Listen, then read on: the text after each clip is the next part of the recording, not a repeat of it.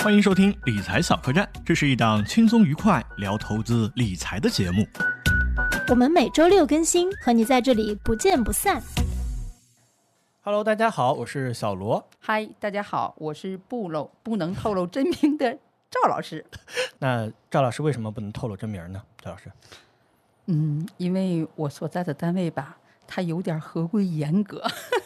对，所以不透露真名，这我对就讲点干货。我就是对我是一个秘密的人物存在。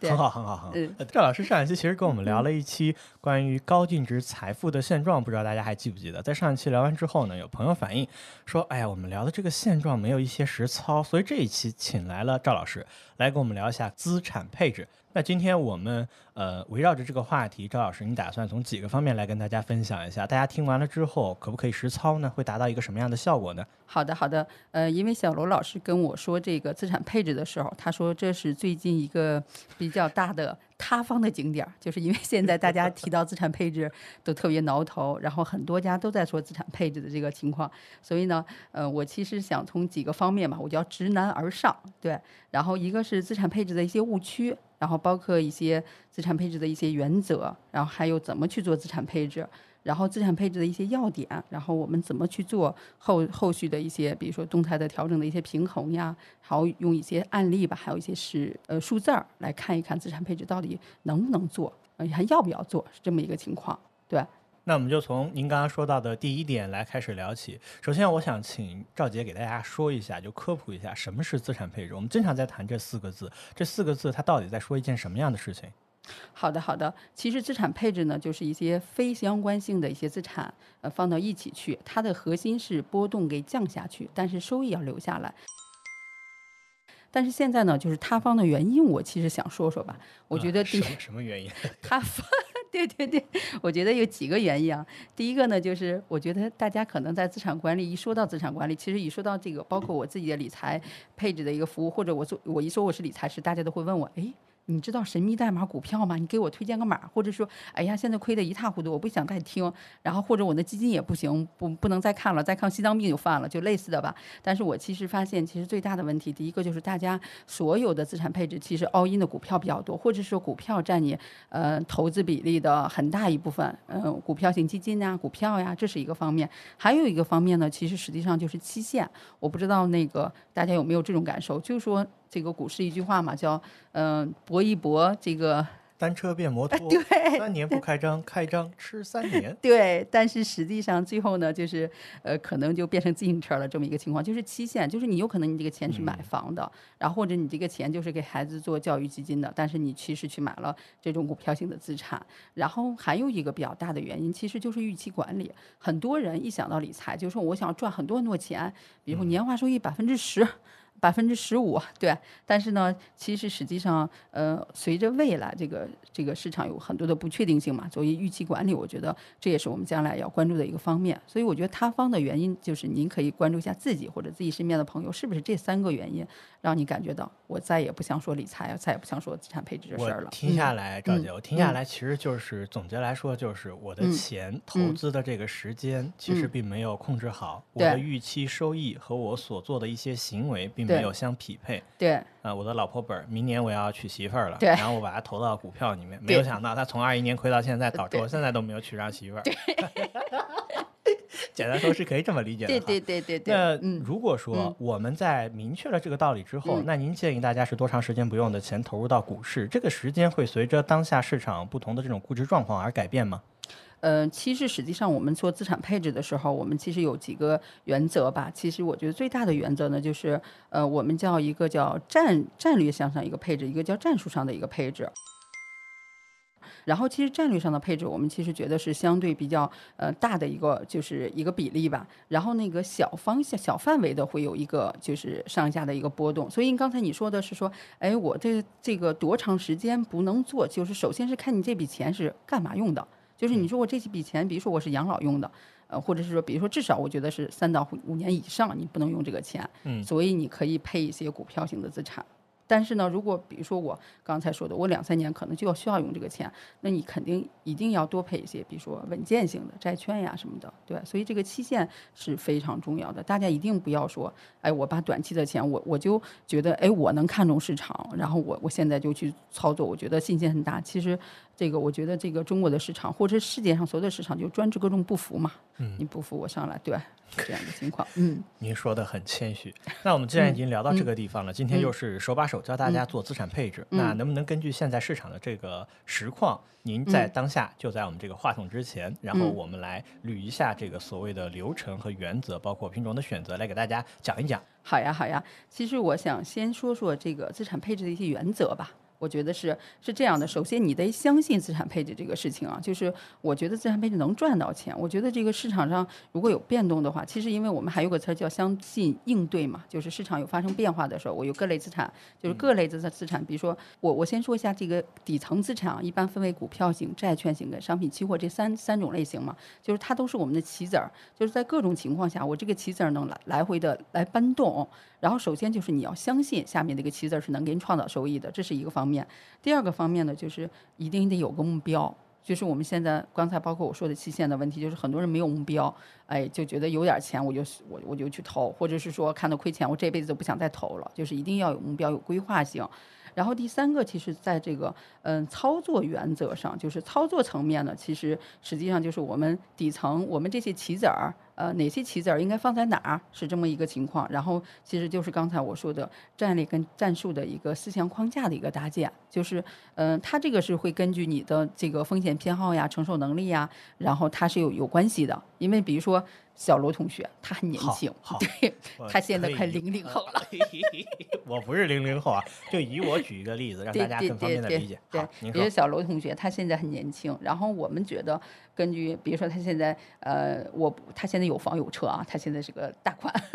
然后他还有一笔闲置的资金，这笔闲置资金可能比如说十年十年不用。嗯，等着他孩子上上学用，对。然后这样的一个情况，我们希望，比如说，呃，有个百分之六十、百分之七十的这么一个股票性的一个配置。其实实际上，我们说到这个呃配置的核心，其实我们是以股权资产为核心的这种，然后它是组合的这种收益的一个引擎嘛。然后剩下的是会配置配置一些多元化的，比如说债券跟商品期货，去为了是降低它的波动的。对，所以比如说小罗小罗同学，我们可以给他配个百分之六十左右的一个中枢的一个组合，然后比如说是百分之六十的呃权益股票型权益，百分之二十的比如说是债券，百分之二十的商品期货，我可以这么讲啊。然后呢，嗯，在这个情况下，这是先确定好了之后，第二步呢就是根据现在的一个市场情况，你比如说现在。就是目前现在的阶段，跌的可能我这两天在那儿说，其实原来我们还给客户做心理按摩，现在就不给客户做心理按摩了，开始有对，开始有专业的机构给理财师做心理按摩，要不要从事这个行业？对对对对，我们现在就发明了一个词儿叫理财师指标，说看看是不是有很多人已经要离开这个行业或者想离开这个行业的时候，其实已经是很很很悲催的时候了。这个我想到那个北洛的师门老师，对，他就发他说机构请他去给理财师做按摩的时候，说明市场就到底了。刚刚您给我做了一个规划，就是我可以持有百分之六十的股票，百分之二十的呃商品，或者是百分之二十的其他的资产。对，那我想问一下，您刚刚说的关键因素就是这个股票的定。定义它是战略上的吗，就是在选择不同资产的大概比例，然后战术上我理解是不是在这个百分之六十之中再去选择相应的一些具体的标的呢？是这样理解吗？其实是这样的一个情况，在战略上，比如说我是百分之六十，但是在这个战术上，我其实可以上下调整。比如说现在市场不好啊，就是现在市场很低的一个点位，我觉得可以，比如说再给你加个百分之十的仓位，或者百分之二十的仓位，比如说最低最多股票你可以到达个百分之六到百分之六十到八十。哎，那我有个问题，赵姐，嗯，我的百分之六十的确定性是怎么来的？是用一百减去我的年纪，还是怎么来？呃，其实实际上这个是你跟你的呃理财师，或者是说你自己，其实我们有个最大的一个框架嘛，就是你的年龄，或者是八十岁减去你的年龄，或者是一百岁减去你的年龄，对应的就是个比例。哎，嗯，我听过了一个说法，就是我跟一个做资产配置的一个大佬聊天，他给了一个方法，他说要从呃一百二减去年纪，他给出的理由就是说，你有没有看过一本书叫《百岁人生》？他说现在随着医疗水平的发展呀，人的身体的健康啊，呃，这个寿命在上升，所以他觉得这个抵御风险的能力会更强。呃，我给你讲个故事啊，嗯。他是这样说的：嗯。大家想象一下，在你的面前现在呢有一个二十二岁，哎，正在、就是刚参加工作的年轻人，嗯。啊，他的薪水可能只有五六千，嗯。啊，或者是八千，他呢嗯需要交房租，嗯呃，还有可能需要养这个女朋友，嗯啊，对吧？嗯他月光，啊，嗯搞不好还找爸妈要点钱。嗯但是他旁边有位老人，这个老人已经退休了，他的嗯儿女生活也很嗯幸福，嗯然后每个月的这个退休金呀也不少，嗯而且年轻的时候人家听理财小哥站投资，哎，嗯挣了不少钱。你看我们的享福人生是吗？呃 就是说，嗯此刻嗯你觉得他们两个人谁的风险承受能力更高？嗯，如果是用八十减去的话，那个老人说不定是负值啊，他万一八十二岁呢？对，其实实际上刚才说的这个其实是一个就是我们认为的一个中枢，但是他每个人不太一样啊。对，每个人不太一样啊。比如说刚才说那个八十岁老人，如果他什么钱，就是我们正常是他他都要配债券的，他都要配另类的那种，他不能太配股票了。在我们比如说我们自己的从业生涯中啊，比如说我们七十岁以上，几乎就不太建议客户来配这些高风险的一些资产了。其实还有一个问题就是，其实国内跟国外不太一样啊。对，我不知道你有没有关注，其实国外的这个这个这个指数呀，或者说你没听说这个很多最近有一些负面信息说有很多撤撤出中国的一个情况，说在在在很多。不太发达的地方都能赚到钱，但是在咱这儿其实不太赚钱，所以我觉得其实波动是不太一样的。在国内其实波波动不太一样，然后还有一个是你本身的风险承受能力。比如说这个人是三十岁，他如果比如家庭条件很好，这是一个方面，或者另外一个人是我我自己奋斗，对吧？他同样是三十岁，所以他刚才说的这个百分之六十，只能说是我们在这个大概的一个情况下固定的一个数，但是不不是说确定的。比如说，嗯。有的人可能家庭条件很好，他不在乎这钱，他可以更多一些。但是有的人可能觉得未来我还是要保守，他的他跟他自己的性格也有关系。就是明白他的风险承受能力，对吧？有的人可能亏百分之三十，哎，我觉得没关系，但是有的人可能亏百分之十就睡不着觉了。明白？对，所以我就是刚才说的这个，比如说百分之六十是咱俩初步，比如说我们已经达成了，你的风险承受能力也行，然后还有你的这个各类的，就是我对你的性格也比较了解，我们先定的这么一个数。然后呢，这百分之六十下来之后，我其实百分之六十，比如说股票型资产，我要去选基金，这次看基金怎么选，就底层的资产。呃，或者底层确定性资产是怎么算？我选哪一类的投资经理作为我我我一直跟着他，然后让让匹配的去给我赚一些钱什么的，嗯，好的，这是嗯嗯，那在确定了我的这样的一个大概的资产配置的这个各个比例之后，我们嗯下一步是什么呢？下一步呢就是优质基金的选择。就是你这个池子里是不是都是优等生？你从你你用几个维度来选这个优等生是怎么来的？你比如说，我们有时候开玩笑嘛，就是你自己上战场，就是你自己炒股票去嘛。但是其实买基金就是你找了一些清华、北大、哈佛、什么麻省的高材生来帮你去去买股票，就是少是一个，姐这两呃年他们打仗可打得不怎么样啊，对对对对对，这两你要着重讲一讲哦。这对对对这个一说到这个，大家都觉得啊，不行了，坤坤坤从坤神变成菜狗 是吗？对对对，有这种情况，但是实际上我们还是有一定的，就是我们我们一直想想想说，就是它有一类资产，就是因为其实最近就是股票型的资产表现很差嘛，但是大家就左右否定了。其实今年以来，比如说量化选股的基金呀，包括这个 CTA 呀，包括债券型的基金都跑得还可以，但是大家所有的关注点都在股票型的资产上，并且呢都在那几个明星基金经理身上。但是长期来看，如果基金经理他的风格不太漂移，或者他是比较均衡的这种基金经理的风格啊，其实长期下来应该是这种清北的高材生，或者这种这种我们说的这种常青藤高材生，应该是比我们普通的投资者应该是能取得一个平均偏上的收益。但是你说我是最高点进去的，我现在就是亏得一塌糊涂，我就谁都不信了。如果是这样的一个心态，我就太。不太建议咱就不要做这个理财，因为其实对你的心理影响很大嘛。所以我觉得就是前期，其实刚才说百分之六十的，我还说到你的风险承受能力也很重要。就是你要是觉得这个我亏一点点我就受受不了，那我觉得就不太建议你在股票上过多的配资产。对，嗯，对。我在这个点上倒嗯是有一个可以给大嗯家提议，就是股指一般来说在熊市你最高，那指数不同啊，嗯这可能是腰斩，这个是确实可以发生和存在的。对所以你按照六十的仓位来。呃，来配置的话，嗯如果说你是一个非常不幸的人，买在那个山尖尖，嗯那你就是要承受百分之三十的回撤。那如果大家能够承受这个回撤，还可以在六十的基础之上，嗯你再去考虑，这样说可以吗？呃，其实还要再低一点点，因为在这个最大回撤的这个情况之上，因为我们还会有一些，比如说债券类的配置，或者是说，呃，这个商品期货 CTA 方面的配置，它会给你就是拉低这个回撤很多。因为其实有比较实际的例子嘛，就是我看到我们比如说做的一些组合，比如说五比五的一比例啊，刚才是按。百分之六十来算的，但是我们其实有一些五比五的比例，甚至能把那个回撤给降低百分之五十以上。对，所以，呃，如果你刚才说的，比如说是百分之三十算的话，我觉得百分之二十五可能是大概的一个数值吧。对，就是比如说市场整体回撤百分之六十以上，但是你回撤百分之二十五，你能不能接受？那你说我要是从跟银行理财来比，或者银行存款来比，我接受不了。那我觉得咱就。咱就别做了，对，别做了，或者是说，我们就不选择这种，嗯，股票配比高一些的，那我们就把那个股票资产给降下来。你这个配置里，你就不选那个，比如说基金，可以选个稳健型的，对对对，吃吃喝喝也花不了几个钱，何必投资呢？对对，这钱投资亏得更快。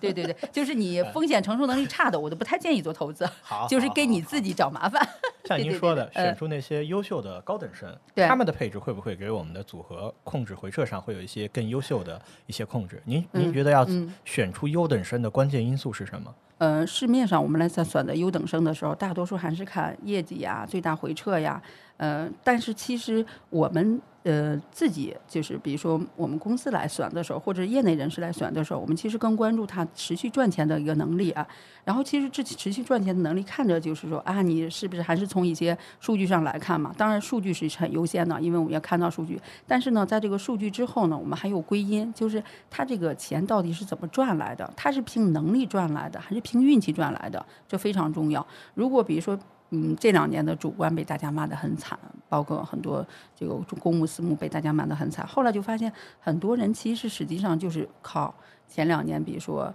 呃价值线好的时候，或者后来成长很好的时候，他们就赚了一大波钱嘛。但是市场下来的时候，他们就没有这个这个完全没有回旋之地。但是其实在这个过程中，我们仍然发现有很多基金，比如说它是通过能力来赚来的，一直到现在，我们其实库里还有很多这种基金。它到现在给客户保持着一个，比如说去年还有微亏，但是今年到现截止到现在还有赚钱的这一类型的基金，其实还还有。所以就是这个基金是靠什么赚来的？这个钱是原来这个历史上的钱是靠什么赚来？这很重要。它有没有持续赚钱的能力？这是我们所要关注的一个点，就是它的归因。嗯，其实说到这个。怎么选这个优质的基金的情况下，我其实觉得，呃，除了我刚才说的数据呢，其实还有一些就是基金，我不知道小罗老师有没有关注到，就是知行合一的问题。就是我们其实刚才开头我也说到了，我说预期管理很重要。其实就是您对这个基金，我再次提到，就是你对这个基金，就是这个基金，嗯，比如说它是个价值型的，但是它底层频繁的调整，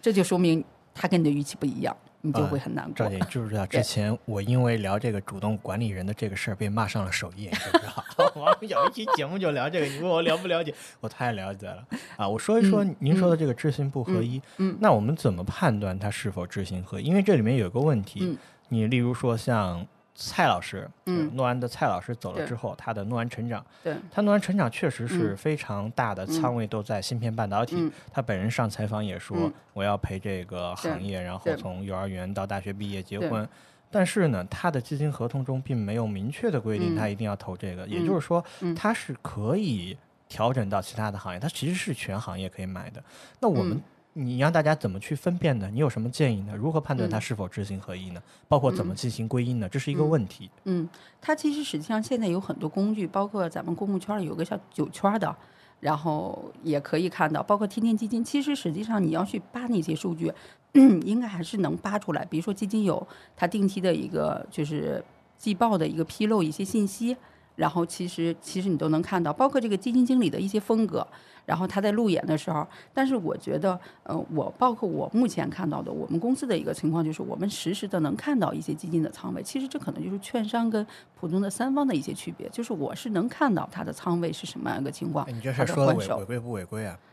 那那属于他没有披露的信息，我那我们撤回，我们撤回。这个这个 对对对，但是其实我们是不太披露它外面，但是我们只是能看到啊。对对对对对，只能我们其实也看不到，是我们的研究员能看到嘛，所以我们就能看到这个基金，我们会给每一类的基金就打上标签嘛。比如说是成长呀，是价值呀，是逆向呀，对吧？然后，所以我们还是均衡呀，我们都给都会给它打上标签儿。所以呢，我们在后后边这个持仓的情况能看到它是不是知行合一，这很重要。对，这是一个方面，还有一个方面就是运营管理的一个风险。其实这个挺需要这个人人力物力去，就是大家都有个圈儿嘛。小罗老师肯定有个圈儿，我也肯定有个圈儿。其实他们那个公募基金、私募基金也有个圈儿。然后呢，我们经常说，其实他们圈儿里有很多八卦。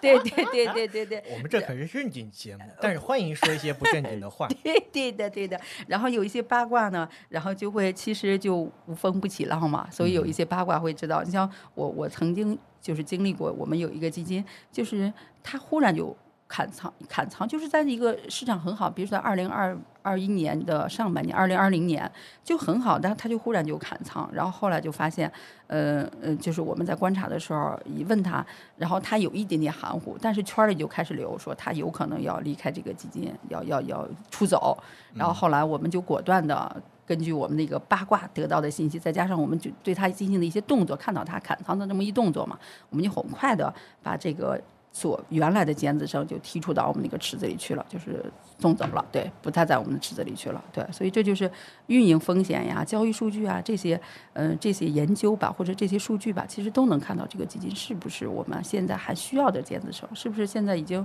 时代变化了，我们不太考原来的科目了，对，基金经理要不要做一些变化？嗯，呃，还有一个就就是我觉得优质产品还有个与时俱进，因为比如说在二零一五年之前，咱们几乎都是通过研究员的这种选股的方式选择了很多，呃，选选股选基金嘛。但是其实二零一五年之后，现在呃，小罗同学肯定知道量化嘛，其实也是现在未来的一个方向。所以我觉得，嗯，除了这个就是原来老传统的这种研究方式，其实现在还有一些量化的基金呐、ETF 啊，就是越来越多的工具吧。所以也走到到我们这个投资者的这个这个我们工具箱里吧。所以我觉得，可是，呃，要更多的去关注到现代化的一些工具，包括量化，包括 ETF，对。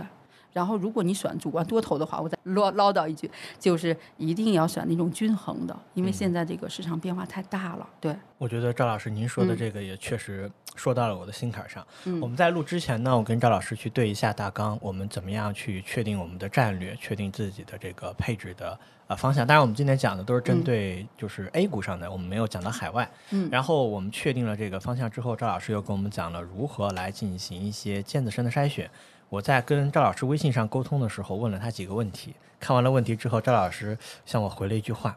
他说：“你的问题都很刁钻。”我说：“那可以不问。”赵老师的回复说：“也可以都问。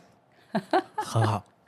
那我就要问一下这些问题。这些问题也是在市场上有很多人关注的。呃，首先第一个问题，资产配置它是不是收益很低？你刚刚讲了，它的核心是把嗯尽量的，就是相关性没有那么高的资产放到一起，平抑波动之后相互获取相应的收益。那我们这个是不是降低了波动就减少了收益？你怎么看这个问题？呃，我拿两个实际的例子来说吧。其实，呃，因为现在的情况下，就是大家其实还是债券。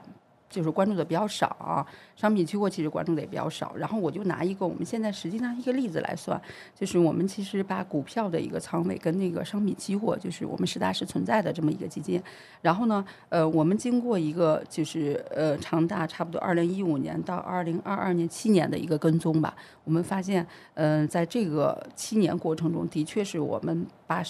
收益给降下去了，但是呢，我们原来的收益呢，差不多是百分之二十左右，但是实际上我们最后降到十七点五，就是十七点五，对，收益是那不是很低啊，对，是相当于收益留了八成，这是年化吗？呃，年化多少年区间？呃，二零一五年到二零二二年，二零二一年吧，二零二二一年这么一个是一五年跌下来以后吗？呃，其实是二零一五年十二月份，对，差不多是跌下来以后。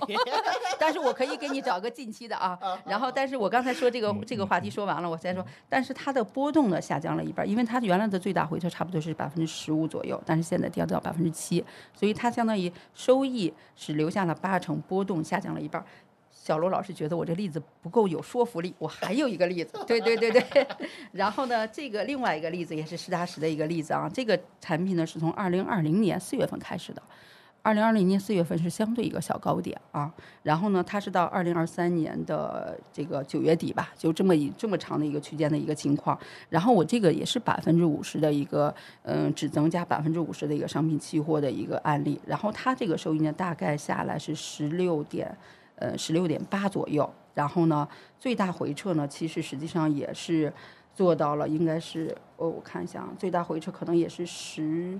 呃，十五左右吧，但是你要知道，这个市面上最大回撤能超过百分之二十五以上。呃，我我多问一句，嗯赵老师，您说的这些产品都是公开信息可以查的吗？这个收益呃，数据？是的，是的，你可以查好好好，我们这个不代表这个产品推荐啊，因为我们确实这个是公开节目，仅做我们我们刚刚就是小罗对于呃赵老师所嗯讲的这个理论的这个收益率的一个质疑。嗯那我听了就是赵老师之前嗯讲的所谓的战略配置，我们嗯确定自己的股票资产嗯之后，我发现对于每个人来说，或许他的仓位是不一样的，更需要你自己个人根据你的收益情况啊，包括你的心理承受能力，你的这种呃家庭抗风险的能力，包括和所谓的理财经理进行沟通，然后得出来的一个仓位，每个人或许是有些差别的。但是我就发现你的这套理论好像没有给我讲到一些，比如说呃关于市场上的一些周期啊，因为我们知道有人做资产配置，他会根据所谓的所谓的这个美林时钟啊来进行这样的一个配比，根据经济的这种状况。呃，我就写了第二个问题，我说赵老师，这个资产配置的逻辑从什么地方来？怎么决定配比？有人说是周期，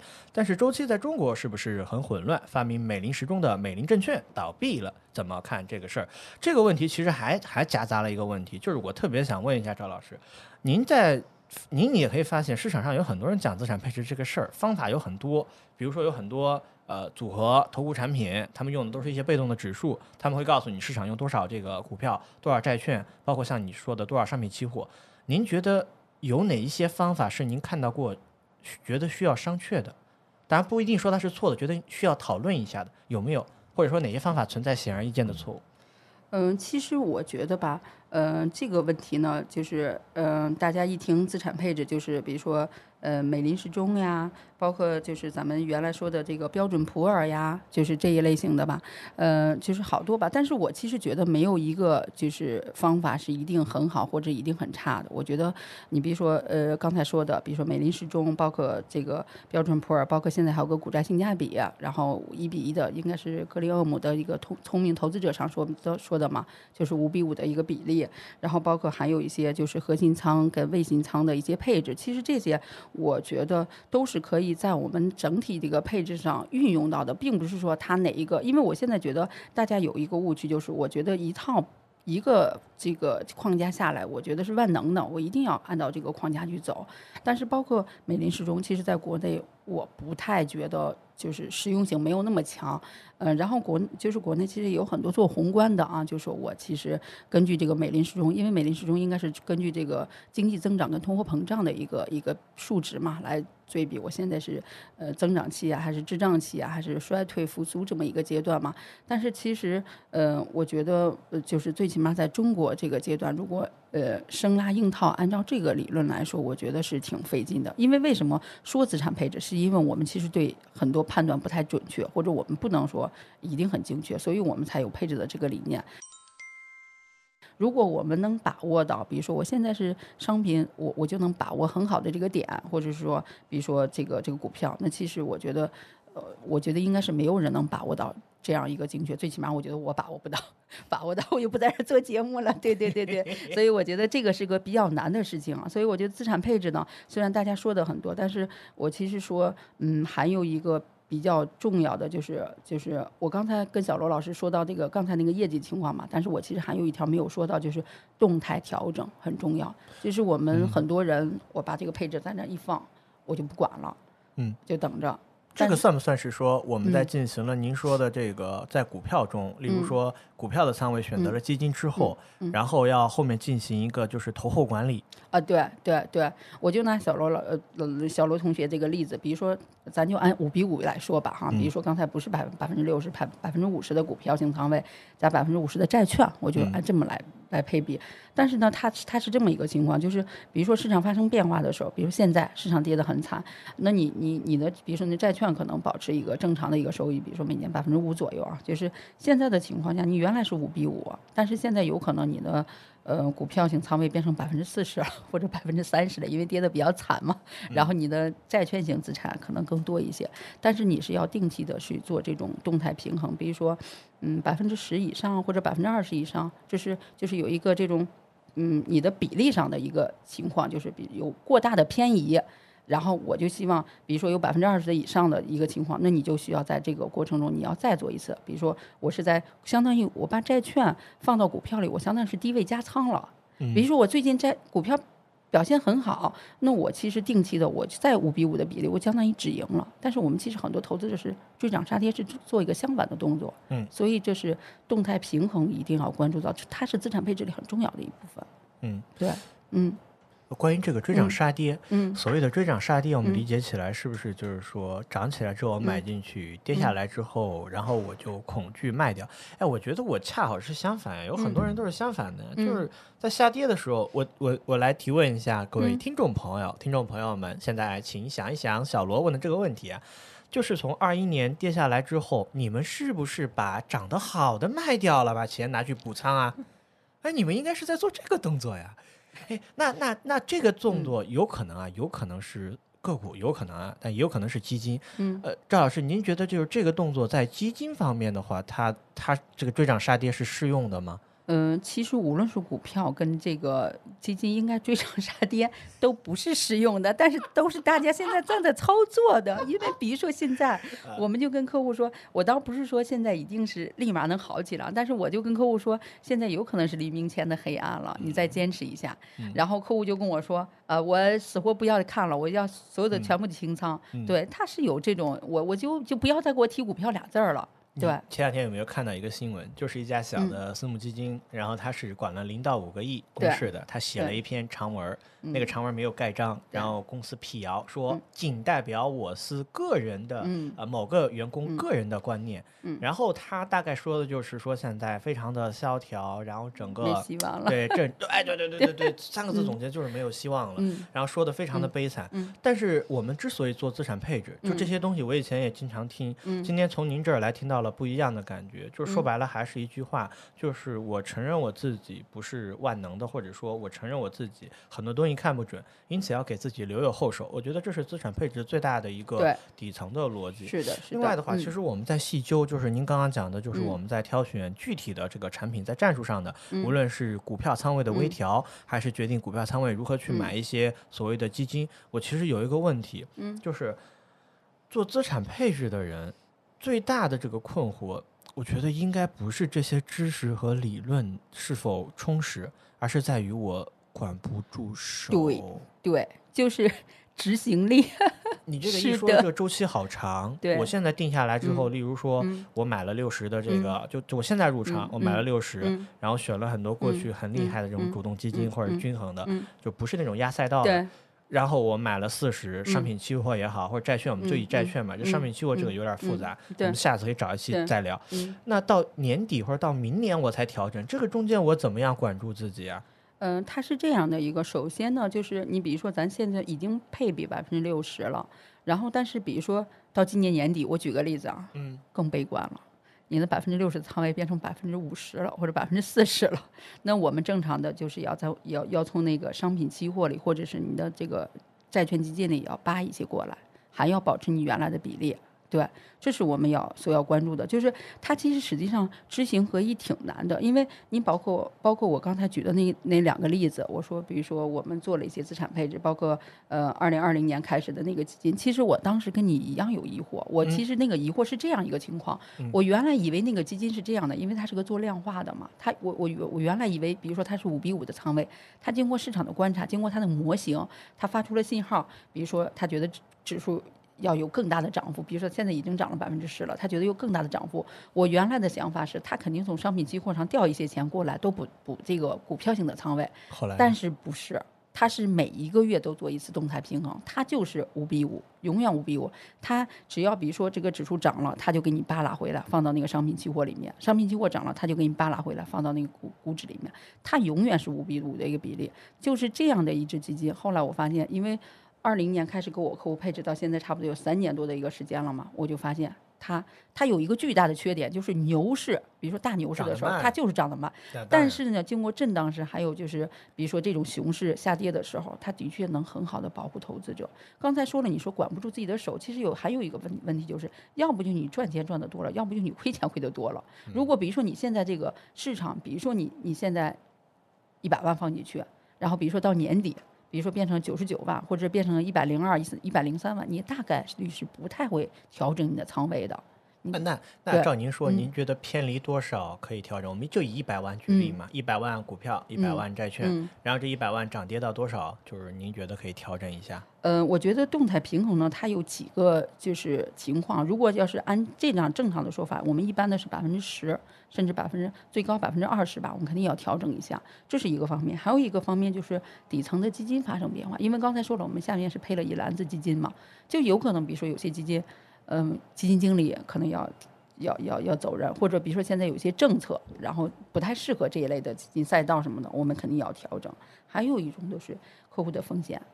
就是偏好发生了重大变化，这个尤其明显。就是很多客户在刚做这个投资的时候，你刚给他做配置的时候，他就跟我说，我特别能承受风险，因为当时是牛市嘛，很多人他看到很多人赚钱，他说我特别能承受风险。但是呢，你真的给他做这个配置之后呢，你忽然发现百分之五他都承受不了，所以你在这种情况下，他他难受的睡不了觉了，所以你就给他调整。比如说原来是平衡型的，你现在就有可能你要给他调整调整成，比如说稳健型的，就这种情况。我自己就特别有深深刻的一例子，就是我现在在整牙嘛，因为有时候听我说话不太清楚，就是我那个整牙的医生吧，他原来就是跟我说他特别能承受风险，结果呢，他现在在我这儿可能放了有一百多个吧，然后现在可能亏了有。嗯，最多的时候亏了八千多块钱，然后牙白整了，白干了，人 家对，然后我现在已经不好意思找他整牙了，你知道吗？就是因为他老埋怨我，他说你不是说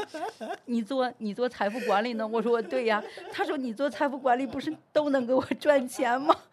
我说我不能保证你一直赚钱，对不对？所以就是，嗯、客户的风险偏好是你要实时观察的，或者是说你自己要自行。如果你没有理财师，你就自己一直在想，我是不是能承受这个风险？我我突然我觉得您讲的非常的好，突然有一个问题特别想问，就是在无论是做播客还是在做一些其他的这种嗯所谓的财富管理的 APP 上，嗯，然后呢会有一些呃组合管理让大家去买，就是投顾啊什么的，他们的策略也比较公开透明。嗯。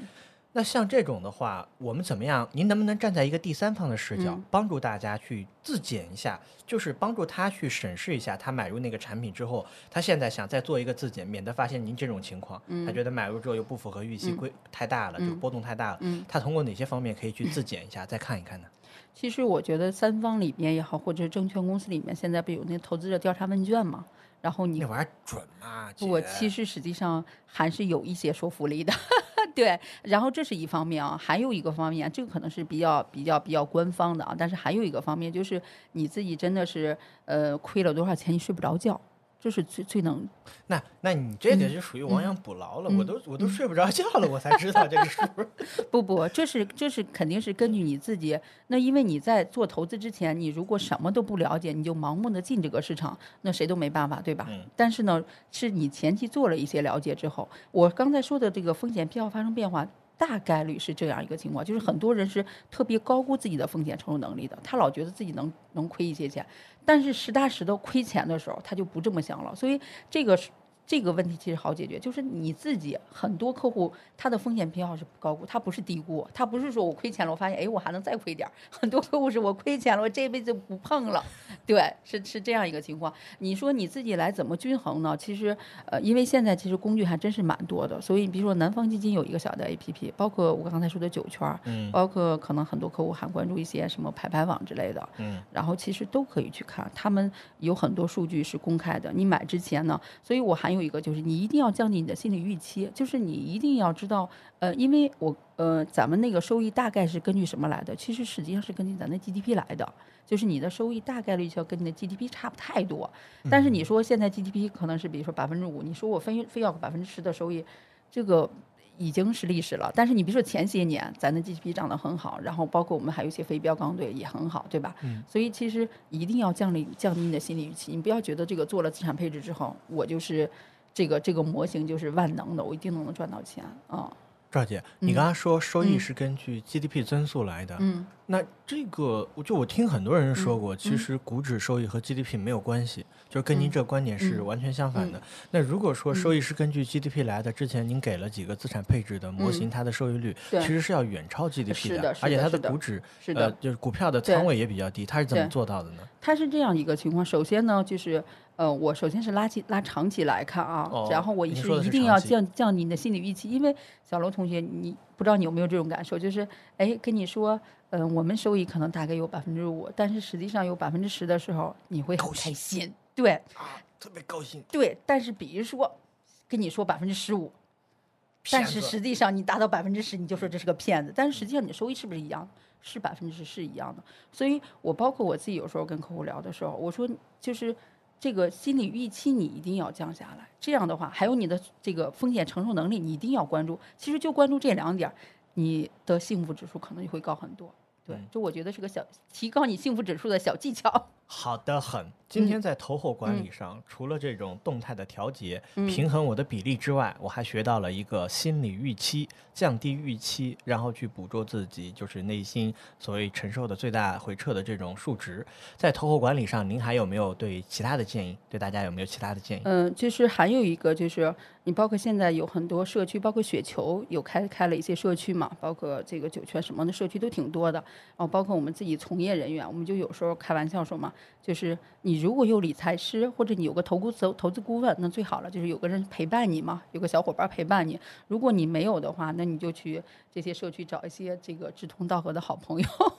来这个高兴的时候相互打气。对对对对对，然后就是在那个市场最黑暗的时候，大家能一相一起走向光明，然后这个 市场特别好的时候，大家能开心的分享。所以我觉得就是呃情绪的这种价值吧。然后也很重要，就是你，就是你一定不要单纯的一直关注，哎呀，这个其实有时候我们有时候开玩笑嘛，叫这个这个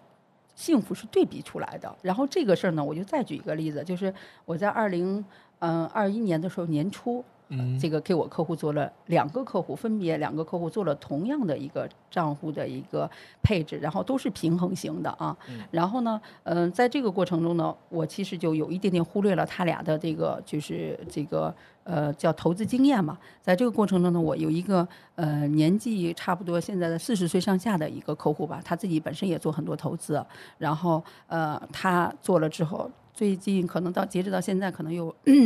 两个多点的亏损，其实不太好。但是客户，呃，这两个客户就完全相反。有一客户就跟我说，他说：“哎呀，这会不会亏没呀？” 然后我说也还好吧。但是另外一个客户就跟我说，他这儿我对你们特别满意，因为我自我本身的基金已经亏百分之三十多了，你再给我亏亏两个点，对我特别能接受。对，所以有时候我就在那儿说幸，福是比较对，对对，投资理财是我们很重要的一件事，但是其实我们还有生活，对，还有朋友，对，嗯，这是我想说的啊。还有没有其他想说的？嗯，还有一个，还有一个啊，还有一个我想说的一个债券型的一个投资，因为刚才我一直说的非相关性嘛，非相关性的资产，嗯、股票、呃，债券，还有这个商品期货，商品期货大家可能关注的比较少一些，其实债券也是我们投资的很重要一部分。小罗，我考考你，你知道现在的债券型基金的个人投资者占比是多少？我先跟你说，股票型的呃投资者的比例大约是在百分之八十上下。我想问问你，债券型的基金，你知道投资就个人投资者占比是多少吗？呃非常高，非常非常高，大约是多少？数值我不知道，嗯嗯，九十以上，九十以上。但是我告诉你，债券型的基金个人投资者占比是十三点四八，好，截止到二零二二年年底。好，你们同同志们不要笑了，证明我们这个播客没有提前沟通。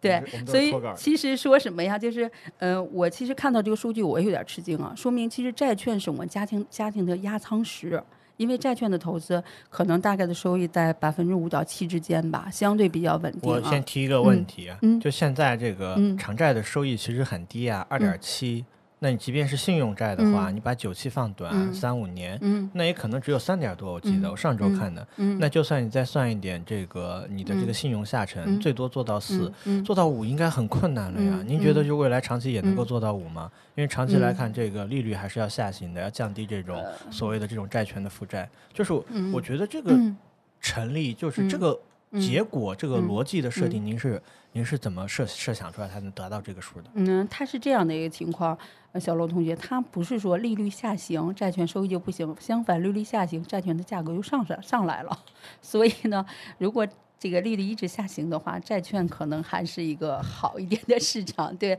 我们有时候开玩笑说，债券投资的基金经理呢，他们特别阴暗，因为他们。他们就盼着经济不好，因为经济不好的时候，债券就往往很好。对，还有一个就是刚才像小罗同学说的这个债券的一个收益，比如说刚才你说的算算的有百分之五，但是债券其实还有一个杠杆的作用，他们多少会加一些杠杆。嗯，所以我觉得，如果你要是觉得，呃，我刚才说的数值比较高，比如说百分之五左右，我们可以理解成百分之五。所以其实债券的投资它也不是没风险，它风险很低，只是说它波动很小啊，它波动很小，所以呢，它能拿得住。其实债券投资是我们家庭资产的压舱石，所以大家虽然我刚才讲了很多资产配置啊，但是我觉得。这个债券一定要放到大家这个压舱石里面，不要搞反了，不要把你自己这个就是你自己很多资产放到股票型的资产里面去，包括有些呃年龄大的、年龄小的，还有就是总之市面上很多投资者吧，就是一提到理财就不要单纯的，其实债券很好的一个投资方式，因为现在我知道很多客户可能商品期货没关注到，或者是说有些呃有实力的客户可能关注到过商品期货啊，他们在这个做资产配置的时候都是用这种商品期货做做做做做这种对冲的，但是其实有很多公募的基金、债券型的做。这个对冲其实也是一个很好的一个方式。我我这儿还有一个数据啊，就是比如说，嗯、现在是一个公募基金啊，它是五比五的一个组合，然后呢，它年年化收益呢大概也在百分之十左右，就是近六七年的一个情况。然后呢，它的年化波动率呢是百分之十二。你要知道，纯股票型的这种基金呢，它年化收益是百分之十五左右，然后呢，它的年化波动率是在百分之二十三，所以它也是把这个收益给留下来了百分之八成的一个样子，但是它的波动率大大的降低，降到百分之五十，所以这也是我们普通的投资者可以关注到的一个组合方式。对，这是债券跟或呃债券跟这个就是呃股票型基金它的一个组合。对，但是现在还有一个数据我能看关注到，就是咱中国的投资者就是 QD 基金，就是海外出去的这种基金，比如说纳斯达克 ETF 什么这一类型的很多 QD 的基金，我们个人投资者占比是百分之九十二。其实，所以我们现在有很多投资者关注到了海外的投资，但是没有关注到债券这个应该是家庭压舱石的这么一只基这这一类型的资产，咱没有关注到啊。嗯嗯嗯，所以呼吁我们的小，呼吁我们的客户一定要关注一下这类资产。对，好嗯中。这个由于今天我们这个时嗯间的限制呢，大家嗯如果对于赵姐说的这个资产配置的一整套理论还有一些疑问，可以在我们的详情添加小助手的微信。那这样呢，你也可以联系到赵姐，并且获得更多关于资产配置的信息啊。另外的话呢，我最后想请赵姐，我看我们的这个规划的大纲之中，还有做资产配置的一些实际的例子，啊，我们最后可以讲一讲故事。我先来吧，我先来嗯讲一个故事，然后请赵姐来讲。嗯我今天要讲的这个故事呢，其实也是关于资产配置的。呃，我我有个朋友，呃，不是我，确实不是我，我有个朋友，对，就是你，就是就是你。他在 他在二零二二零年开始学习资产配置，当时也是用的这个所谓的五五开，百分之五十去选择了一些股票，当时选的是风头正劲的那些基金，大家想一想也能知道是谁。配置进去之后呢，还有百分之五十呢，就确实是买的债券，然后这些债券呢买的还是主动债基，呃主动债基，嗯，怎么说呢，比被动的当时确实还是要好一些。像赵姐说的，他们有这个杠杆啊，还有交易利得。然后呢，时间就随着发展，发展到了二零二一年。在二零二一年这个指数这一波冲高的时候，当然在下跌之前啊，嗯，他把这个怎么说呢？资产配置百分之五十往上提了一提，为什么？百分之五十赚太少啦，对，提了一提。然后悲剧的事情随后就发生了，事情马上发生了反转，然后他这个在一路下跌，也没跌多少，他就把他的这个债券的仓位全部都卖掉了，补到股票上。所以大家可以想象啊，在这个股指下跌的时候，整个市场处于颓势的状态下，而且是跌了也不是特别久啊，起码距离现在还有一段时间。他没有想到会跌到现在，他已经全仓 all in 进了股票，那现在是过得非常的惨淡啊。他呢心里有两个感受，这真的不是我，赵姐你不要笑了。这确实不是我，哦不是我没有你不是这么菜，我没有这么对菜对，对对，你个朋友。我没有这么菜，真的是我的朋友。嗯然后呢，他现在就是，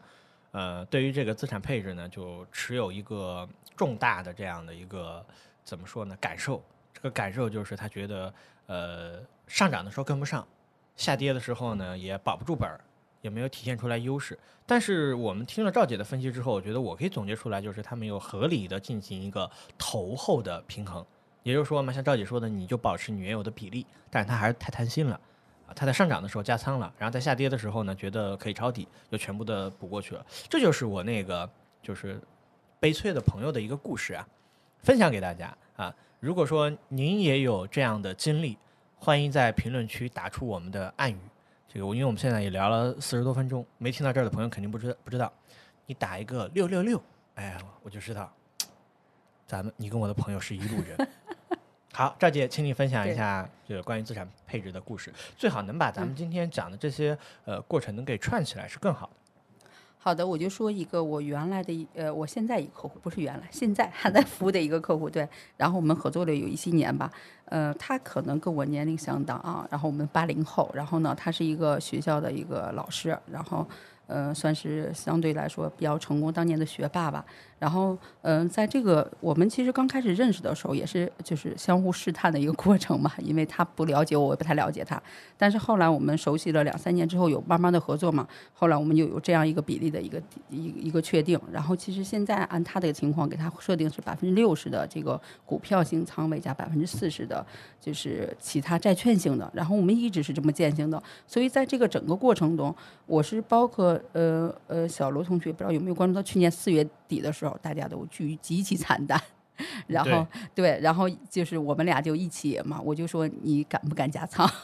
你有没有勇气加仓？他说你说呢？我说我觉得咱俩可以加仓了，没问题。所以其实我们去年的四月份，我们有仓位，我们我们加了两笔仓位，对，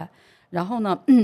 但是在今年的时候，就是在今年前一阵儿吧，就是他一直关注的一个基金，他一合作的很好，就是那个基金的份额很，嗯，就算是呃份额一直很紧张吧，就是冒出来一个份额，然后他就跟我说，他说他想把我们现在就是现在已经做好的这些配置，他想变一下赎回来，然后换到那只基金里面去，我就不同意，然后我就说。你忘了你的初心了吗？对我说，我们一定要就记得我们原来对应的一个比例。所以这个就是这个客户呢，从呃应该是一九年我们合作到现在吧，嗯，就是一直合作的还是比较愉快。包括刚才说的，在去年四月份的时候加仓，包括在去年年底的时候，他在我们这边有一些配置的，就是我们认为不太理想的时候，我们就是就是让他调仓。呃，然后我们仍然就是有调仓，然后这么一个过程嘛，所以一直到现在，他很感激我，他就说，其实是一路我我跟他一起的陪伴嘛，但是我也很感激他，因为是我们彼此的信任吧，或者他也对我无上的绝对的信任，然后所以他现在整体的账户算下来，就是经历了这样整个一个市场的情况。呃，去年可能大概是有百分之六左右的一个收益，今年大概也是一个五六的收益，没有亏到钱，没亏钱，对，是这样一个情况，还有一些收益。如果说朋友们听到这个地方点赞多的话，我下一期我们再聊一下你那个说的那些商品期货，我们再聊一聊。就我很好奇，配什么样的东西能够保持这样的一个收益？对，然后呢，其实这个客户陪伴，这个客户。投的最多的就是股票跟债券，他还真没有配推推商品，他没有配商品，对，没有配商品，就是我给他配了一些债券，还有一些股票，对，呃，应该是股票型基金。然后呢，其实我在这个过程中，呃，小罗老师，我有一个感受就是。叫小罗就行了。小罗同学，止损止损认亏也很重要，就是这个也是我这两年止损认亏。对，就是如果你发现你库里有一些基金不太是你想的那样的情况，或者是我们觉得未来就不太看好，那我们就把它止损下来，然后换到我们就是重新再找说实话，我做不到，我真做不到。嗯。呃，你觉得止损的标准是什么？就是说亏到一定的比例，还是说你买入的逻辑，就是它整个行为发生了变化呢？它有没有一些关键的因素我们去甄别？嗯，它是这样的一个情况，这就需要你对这个基金有比较深的一个研究。比如说有很多公募基金，举个例子，比如说它基金经理更换了，那它这它的风格必然发生巨大变化。对吧？这是一个。第二呢，就是你比如说现在大家都说的坤坤坤嘛，但是我其实觉得坤坤还好呀，因为坤坤一直是价值价值投资嘛，人家没有是这个到处漂移。但是现在市面上很多基金经理漂移的很厉害嘛，所以比如说风格漂移的这种基金经理，你发现他追涨杀跌这种基金基金经理，你肯定要去。出来，因为因为你的时间也很宝贵，你可能觉得我我我亏钱了，我我死活，因为中国投资者就是有这样，我我赚钱了，哪怕赚一毛钱我愿意出来，但是亏钱了，亏的越多我愿意越不愿意出来，我就一直拿着。但是实际上，如果这个基金经理发生比较大的偏移的时候，一定要出来，你换到其他基金上去。所以我其实跟我的客户也一直有比较多的磨合吧。而我就觉得你身边陪伴那个人很重要，这你这你的基金经理也很，你的投顾吧，应该投资顾问很重要，对。嗯，其实我发嗯现赵老师一直在讲，就是有陪伴的人很重要。我嗯其实也很赞同这句话。嗯，因为无论是他是你的投资顾问，还是说是你投资路上的朋友，对，这个其实都是很宝贵的。但是你还是要就多交一些正道的朋友。就 起码我们没讲那 K 线什么什么秦庄抓龙的，这这个这个讲不了。这种朋友，这个这个这个交不得。他请我吃饭可以的，吃完饭就算了。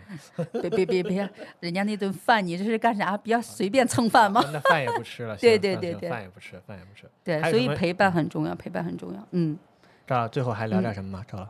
哎呀，最最后再啰嗦一句话，就是，嗯、因为说到这个资产配置嘛，其实还有一个保险，就是因为咱们那个博客里有很多小伙伴嘛，然后其实保险也是很重要的一配置，搞得我好像卖保险似的。我身边很多朋友都跟我说，你是不是从业保险？但是其实真不是从业保险的，但是就是，嗯，我我给我自己很多客户配够。配了足够多的保险，就是一定不要让你有一笔投资，或者是说有一点事情让你整个家庭返贫，这很重要。对，所以保险的配置，呃，我觉得将来可能小罗小罗同学会有相方相相关的一些朋友啊，一些专家呀，可以再聊一聊。但是，或者是你身边每个人身边可能都有这种保险从业者，就是大家一定要把自己的保险配置起来。然后你自只有你，比如说身体健康无忧，然后你还有孩子的教育金也配配配好了，你自己的养老金也配好了，你在你做投资的时候，万一有一些亏损，你可能心里也没那么慌张。对，嗯我总的听下来，我觉得嗯赵老师真的是一个非常温柔，给人一种感觉就是特别的亲切。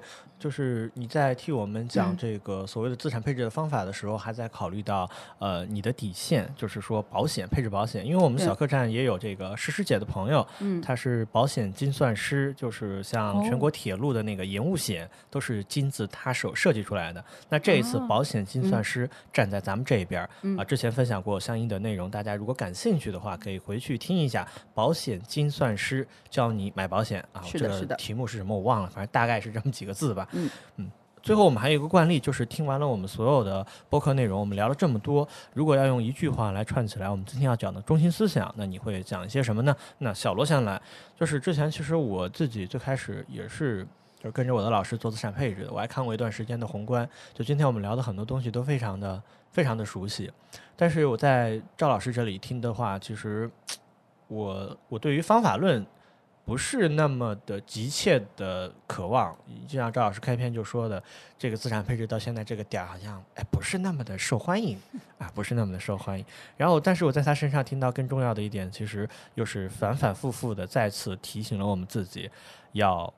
有安全边际，一定要给自己留有后手。资产配置是的，它就是有一部分的资产不要暴露的风险过于大，因为整个市场就像我们知道的，没有人会告诉你明年的市场它能不能好起来。如果有，请告诉我，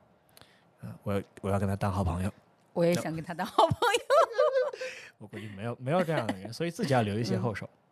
呃，今天讲了这么多吧，然后但是我觉得最重要的是执行力或者是行动力吧，就是大家一定就是，呃，就有句话叫这个道理懂了很多嘛，依然过不好这一生。但是我希望就是在这个就是我们资产配置这条路上，其实实际上你的呃行动力、执行力很重要。就是我动态调仓，然后前面说的目标动态调仓，还有一个人陪伴，这就非常重要。但是最重要的是你要管得住自己，给自己设好这个设好目标，设好距离性。对，是这么一个情况。嗯，好，非常好，谢谢谢谢赵老师，嗯跟这么多人聊过资产配置，其实大家聊的内容。呃，虽然有一些差异，但到最后我觉得还是大道至简。非常感谢今天赵老师做客我们理财小客栈。如果您想和赵老师取得更紧密的联系，欢迎打开我们的详情来添加小助手的微信。那我们今天的节目就到这个地方，谢谢大家，再见。谢谢大家，再见。下个周六见啊！下个周六见，我们定期更新，再见再见。再见如果你希望赵老师返场留留言啊，让他讲商品期货什么的，这玩意儿我也不会，我就学习学习。好的，好的，期待能再看到大家，谢谢，再见。嗯。